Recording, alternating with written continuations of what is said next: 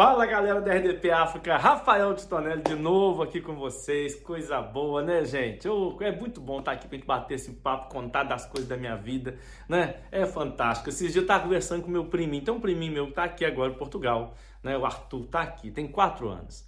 Aí eu tava vendo ele conversando, a gente conversando aqui, os pais dele, né? Eu e minha mulher, a gente conversando.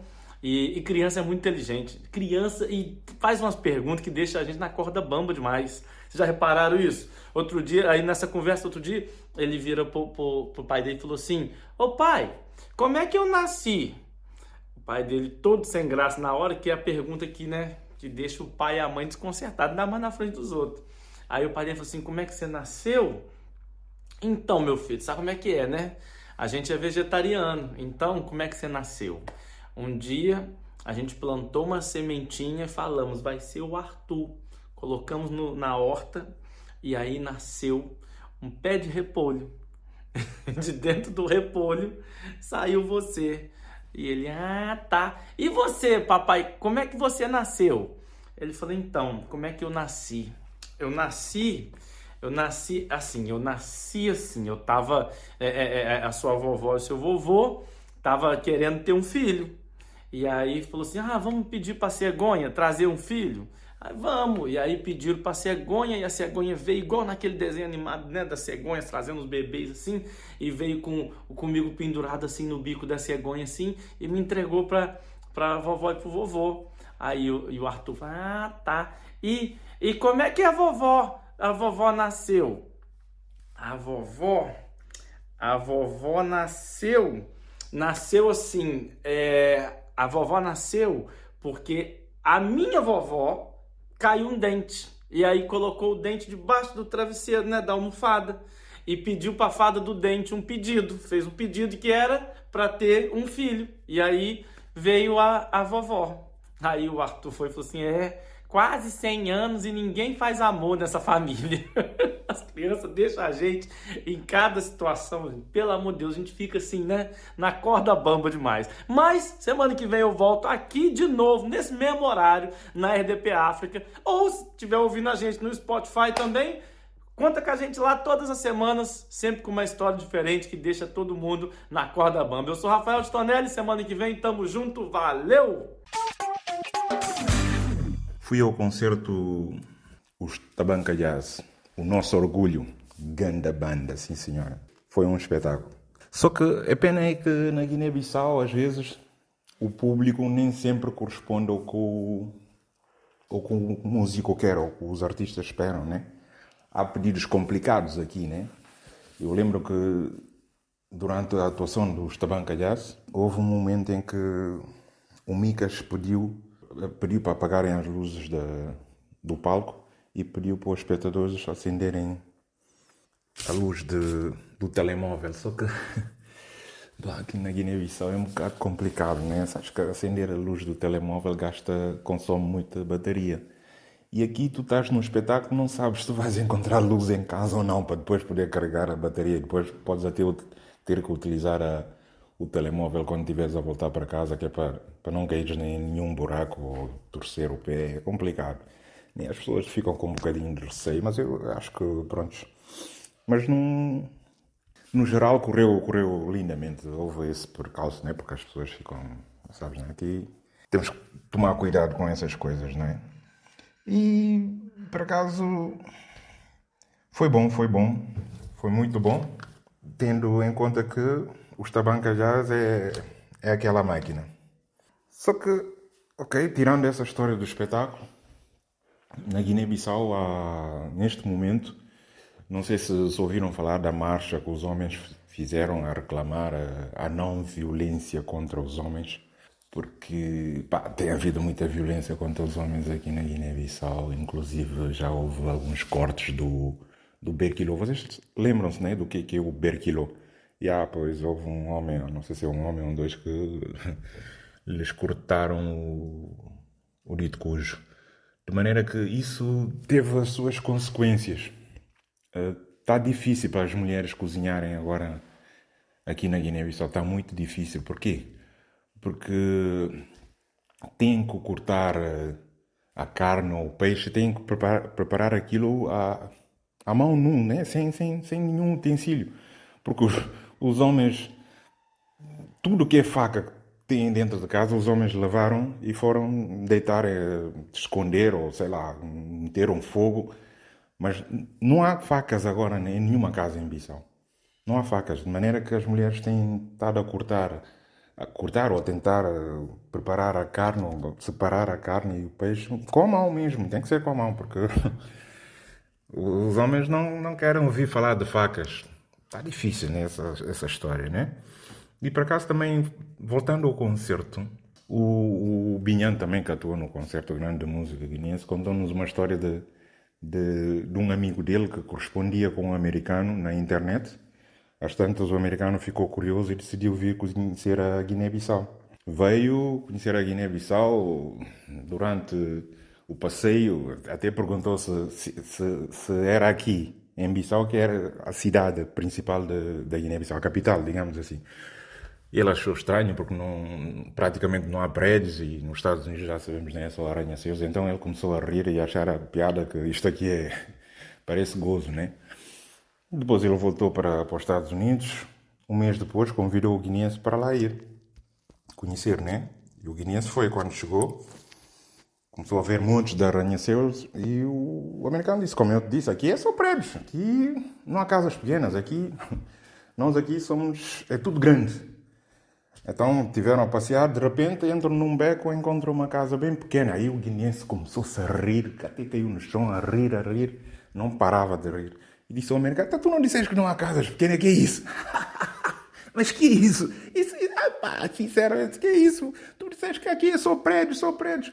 O americano disse: Isso é a embaixada da Guiné-Bissau aqui nos Estados Unidos. Epá, sinceramente, nós estamos mal, né? Quem vos fala de Moçambique para o mundo, o vosso humorista, o vosso amigo, Elder Melembe. Olha, a semana começou muito bem no meu país, muito bem mesmo. Problemas estão quase resolvidos. Alguns problemas não são assim tão chatos e tal, porque estamos em dezembro, é mês de festa. Quando chega dezembro, já sabe, todo mundo está preocupado com o que comer, o que vestir, onde ir passar as férias, é verdade. Então, a semana começou muito boa e é por causa mesmo de dezembro que eu vou falar. Venho vos falar de dezembro, é verdade. Dezembro esse, hein? Mês que se mata bicha com bolo. Não se usa folha de chá, só coca.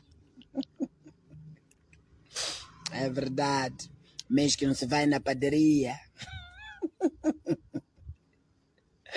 Janeiro, quem entrar na padaria é homem, é homem. Janeiro está a rir essa hora. Diz, hum, gaste, gaste. Depois vamos falar. Tenham cuidado. Não gastem tudo agora. É dezembro, esse ainda tem janeiro. Janeiro custa acabar. Porque tem janeiro mini. Janeiro fácil Janeiro Max, Janeiro Pro e Janeiro Pro. Não gasta. Estou a ver a pessoa todos os dias estar ali onde se corta a carne, lâmina só. Mesmo essa lâmina há de render em janeiro, há de ferrujar, não há de vir nenhuma carne para cortar. A não ser que vão levar verduras para ele cortar lá, né? Um conselho: não gaste, não gaste, não brinquem com janeiro. Janeiro é um mês perigoso. Não brinquem com janeiro. Popem. Nada de comer de qualquer maneira, beber de qualquer maneira. Popem para janeiro. É um conselho de um amigo que estava já dar aqui. Conselho de graça.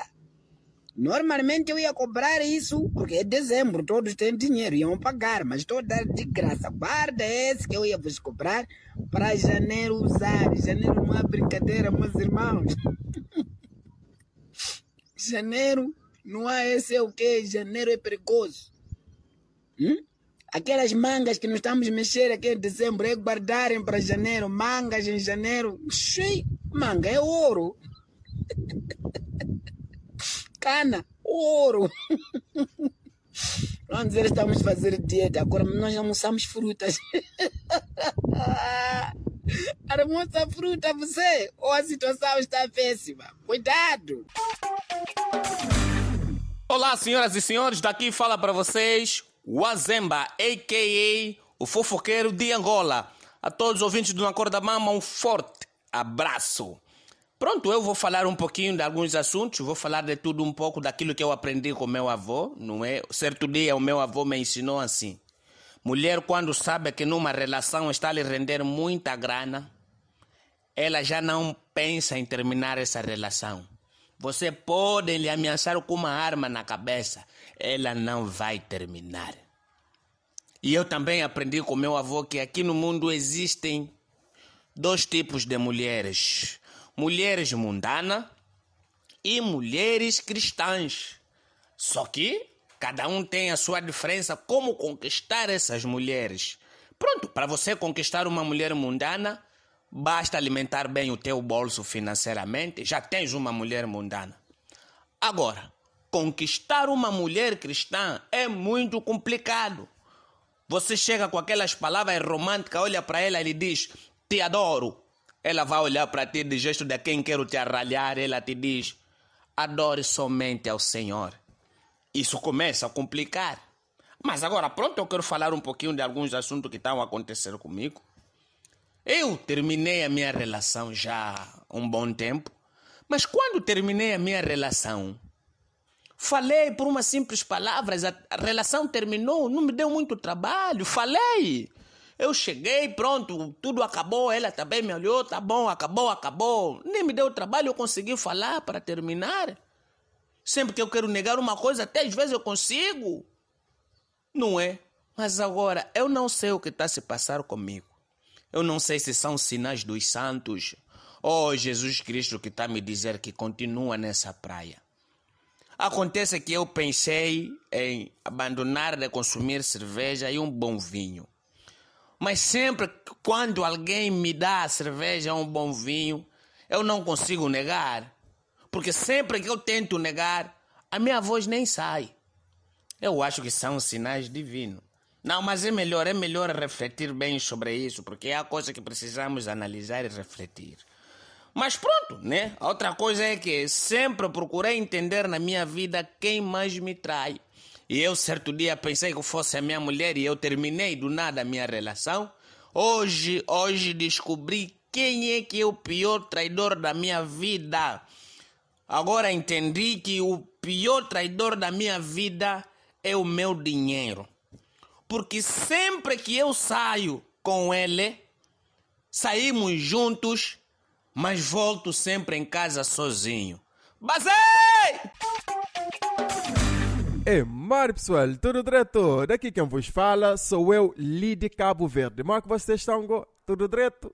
Pessoal, hoje não vou falar de Copa, porque de Copa já chega. Já falei mais de seis vezes já. Bom, pessoal, eu vou falar do quê? Eu vou falar do Natal que se aproxima. Eu gosto muito de Natal. Mas o Natal está diferente, pessoal. No meu tempo não é assim. No meu tempo, eu lembro que eu escrevia uma carta, pedia para o meu pai colocar no, no correio para o Pai Natal. Agora não. Na semana passada, minha filha chegou a perguntar qual é o e-mail do Pai Natal para enviar um e-mail ao Pai Natal com a carta. Só para ver. Olha, a minha filha, por exemplo, veste qualquer roupa para o Natal. Todas as roupas da minha filha são top. Yeah! Ah, não, mas eu no meu tempo não. Eu tinha uma roupa de ficar em casa e outra roupa para sair. E no Natal eu colocava roupa de sair para ficar muito basofo e depois para ficar em casa. Não, mas não era mal. Era a única data que eu podia usar a roupa de sair em casa. Isto até confunde, não é, pessoal? E no meu tempo, não. No meu tempo tinha o tio Pipito. Eu duvido que alguma criança hoje em dia tenha um tio como o tio Pipito. Olha, o meu tio Pipito, sempre que eu pedia presente no Natal, ele dizia: Ah, presente? Presente para quê? Mas não foi tu que fizeste ano, foi o Jesus Cristo que fez anos. E nas poucas vezes que dava presente, ele deixava bem claro que não foi o Pai Natal. Ah, eu, eu não gasto meu dinheiro suado, depois para o crédito ir para o Pai Natal. Ele que deu presente, não. Eu é que comprei essa bicicleta com meu dinheiro, não foi o Pai Natal que deu, não. Ah, olha essa. Só para verem. E no meu tempo, tínhamos sempre a mesma árvore de Natal todos os anos. E meu pai já dizia: Ah, no Natal não vou comprar nada novo. Não vou comprar roupa, não vou comprar enfeites e não vou comprar árvore de Natal novo. Olha lá o Pai Natal. O Pai Natal todos os anos vem com a mesma roupa, com o mesmo saco e não compra nada novo. E vocês querem tudo novo. E já agora, falando em árvore de Natal, todo o cabo-verdiano que se preze fazia assim. Eu, por exemplo, todos os anos, eu e a minha irmã íamos apanhar a árvore de Natal e a caixa de sapato que acompanhava a árvore de Natal. Primeiro, eu retirava a árvore de Natal, que era mais ou menos uma bola assim, tudo embrulhado, e eu ia desmorlotando a árvore de Natal um a um. Puxava assim, puxava ali, até ficar mais ou menos reto. E depois, dentro da mesma caixa, tirava as oito bolas para enfeitar a árvore Natal e os cinco metros de luzes. Dos 5 metros de luz, 35 lâmpadas é que funcionava. E ficava tudo muito bonito. Ah, pessoal, atenção, não faltava nada. E olha lá que agora até neve, pessoal, até neve pode se comprar para colocar no árvore Natal. Ah, no meu tempo. No meu tempo, nós comprávamos 30 escudos de algodão lá na farmácia. Nós tirávamos algodão fininho, fininho e colocávamos na árvore Natal e ficava neve, ficava giro. Bom, pessoal, eu vou ficar por aqui. Hoje falei do Natal, como é tão bom o Natal. Para a semana eu vou trazer as minhas filhas, Alba e Elia, beijocas, filhotas. E para vocês que estiveram aqui comigo, fiquem bem. Um abraço!